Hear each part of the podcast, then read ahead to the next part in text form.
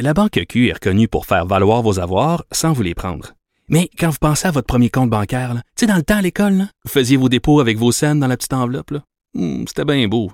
Mais avec le temps, ce vieux compte-là vous a coûté des milliers de dollars en frais, puis vous ne faites pas une scène d'intérêt. Avec la Banque Q, vous obtenez des intérêts élevés et aucun frais sur vos services bancaires courants. Autrement dit, ça fait pas mal plus de scènes dans votre enveloppe, ça. Banque Q, faites valoir vos avoirs. Visitez banqueq.ca pour en savoir plus.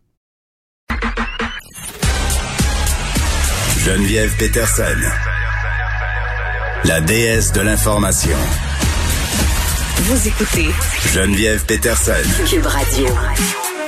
On se parlait des fameux codes de couleur en début d'émission. Je vous disais Montréal, on est encore dans le vert, mais là, euh, il y a la directrice régionale de la santé publique euh, qui nous dit que dès la semaine prochaine, on pourrait passer au jaune parce qu'on a euh, bon 20 éclosions dans des milieux de travail, on a deux éclosions bien délimitées dans des écoles, une dans un service de garde, donc ça va être à surveiller dans une semaine ou deux si on continue comme ça dans, dans le sens où si l'ensemble des indicateurs sont vers une tendance à la hausse en termes de nouveaux cas, on pourrait passer au jaune. Et si on passe au jaune, ça veut dire qu'on peut passer euh, à une autre, aux autres couleurs plus préoccupantes et que peut-être ça pourrait faire augmenter notre niveau d'anxiété et de détresse psychologique parce que ce qui nous pend au bout du nez, évidemment, c'est cette deuxième vague. Donc, possible reconfinement.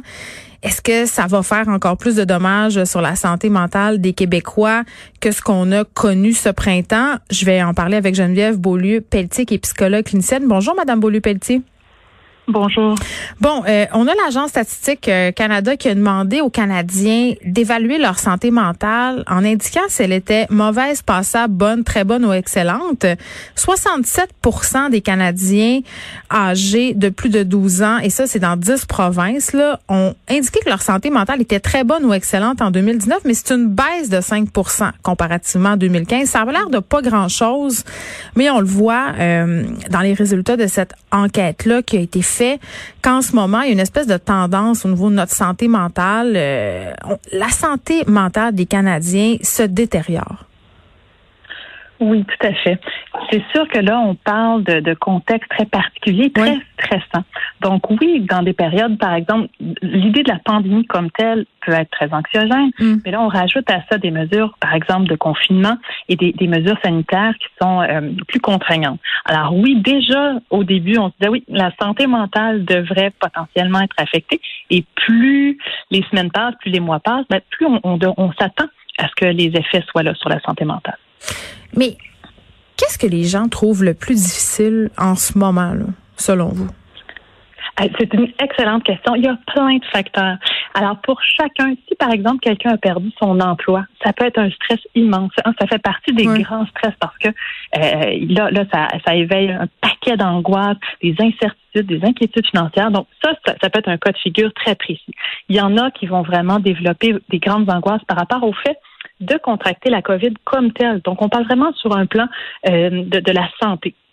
Pour d'autres, c'est vraiment un débordement, par exemple, parental, d'essayer de, concilier, hein, par exemple, pendant plusieurs mois, la présence des enfants, le télétravail. Donc, pour chacun, ça peut être un, un, une manifestation différente, puis des, facteurs différents qui vont être à la source de l'anxiété. Mais justement, comme ça peut être différents facteurs, ben donc on a potentiellement plus de probabilité de développer justement des, symptômes ou à tout le moins euh, euh, des, manifestations d'anxiété. Pour certains, ça va être de la dépression.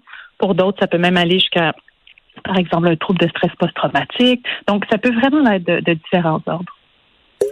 OK. Là, euh, je pense que c'est indéniable qu'on s'en va vers une deuxième vague. Là, je le disais, là, cette idée de se reconfiner, c'est une idée qui est difficile à mm. accepter pour bien des gens. Moi, la première. Puis je pense euh, quand même, euh, Madame Beaulieu-Pelletier, euh, qu'un avantage un avantage qu'on a eu euh, au premier confinement, c'est que c'était un peu le printemps. Hein? Ça s'est passé euh, vers la fin de l'hiver. Là, cette idée qu'on pourrait être amené euh, à se confiner pendant l'hiver, de peut-être pas voir sa famille à Noël, d'être enfermé euh, au mois de janvier. On sait que ces mois-là sont déjà très difficiles pour bien des gens. Là. Oui. Oui, puis effectivement, déjà, il y a, a l'effet long terme. Donc, comme on se disait, plus le temps passe, plus l'effet est là. Mais oui, clairement, la, la, la première vague, si on veut, il y a d'un l'effet de nouveauté. Donc, on dit, ah, on se mobilise, il y a aussi de l'espoir, on ne sait pas trop vers quoi. On est comme sur l'adrénaline, un peu. Exact, exactement. Là, finalement, bon, l'été, ça nous a donné quand même une petite pause. Hein? Donc, euh, ça, nous permettait quand même de, de pouvoir euh, s'apaiser un peu plus.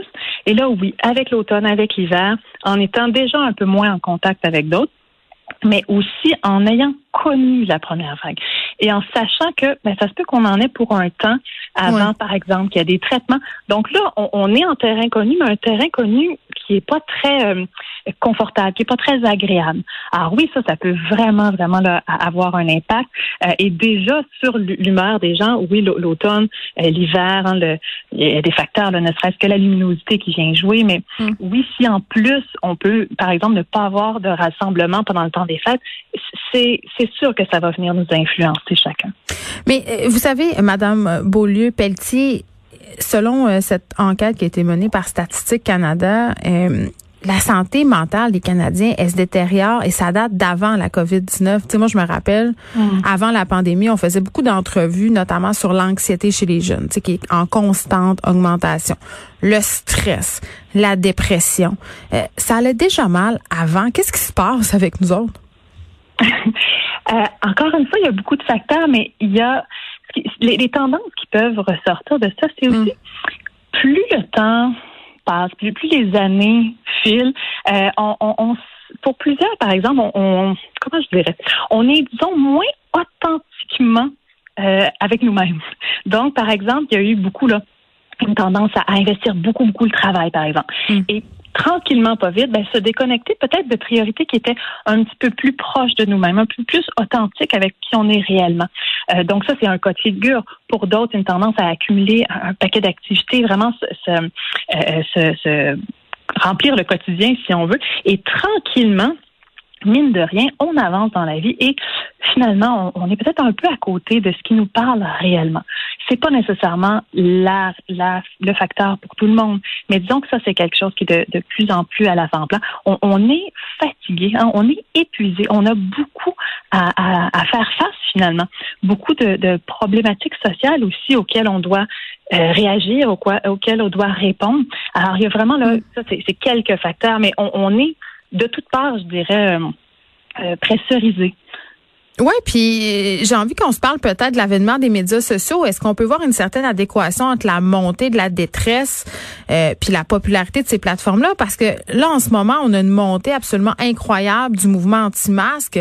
Euh, cette semaine, on a eu toute cette histoire euh, des menaces de mort envers le premier ministre. Je me dis, le confinement mélangé aux médias sociaux, est-ce que ça peut avoir des effets néfastes sur justement l'agressivité, augmenter la paranoïa? Parce que visiblement, là, il y a une il y a une certaine quantité de personnes en ce moment qui voient euh, certains comportements euh, pensés être exacerbés. Là.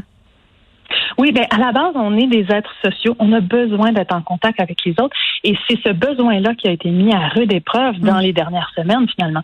On parle aussi, par exemple, du besoin d'autonomie, hein, de pouvoir décider par nous-mêmes euh, euh, de notre quotidien, de nos choix. Et c'est sûr que dans des, des contraintes, des, euh, des mesures qui sont plus, qui sont décidées pour nous, en fait, c'est nos besoins psychologiques finalement qui sont frustrés, qui sont insatisfaits. Alors oui, les réseaux sociaux permettent, à, dans une part, de répondre à ce besoin-là. Donc, je suis en contact avec d'autres gens. Et ah, finalement, euh, si par exemple, je, me sens moins inclus, je m'identifie moins à, à, la norme ou euh, au contexte actuel, euh, ou par exemple à ce qui m'est proposé de façon générale, ben, ça se peut que j'ai tendance à finalement m'identifier par exemple, à un groupe, si, qui, par exemple, vous parliez de, des groupes anti-masques. Mm-hmm. Donc, peut-être que ça va me parler davantage et finalement, je vais pouvoir aller combler mon besoin, euh, par exemple, d'être en relation de cette façon-là. Donc, en, en m'identifiant à d'autres gens. Euh, donc, ça, c'est ce qu'on peut voir là. Euh, dans, dans l'utilisation des, des réseaux sociaux. Et en soi, pour certains, ça peut être très bénéfique, dans le sens où ça nous permet quand même de pouvoir créer des contacts qui sont euh, pas nécessairement possibles euh, au quotidien.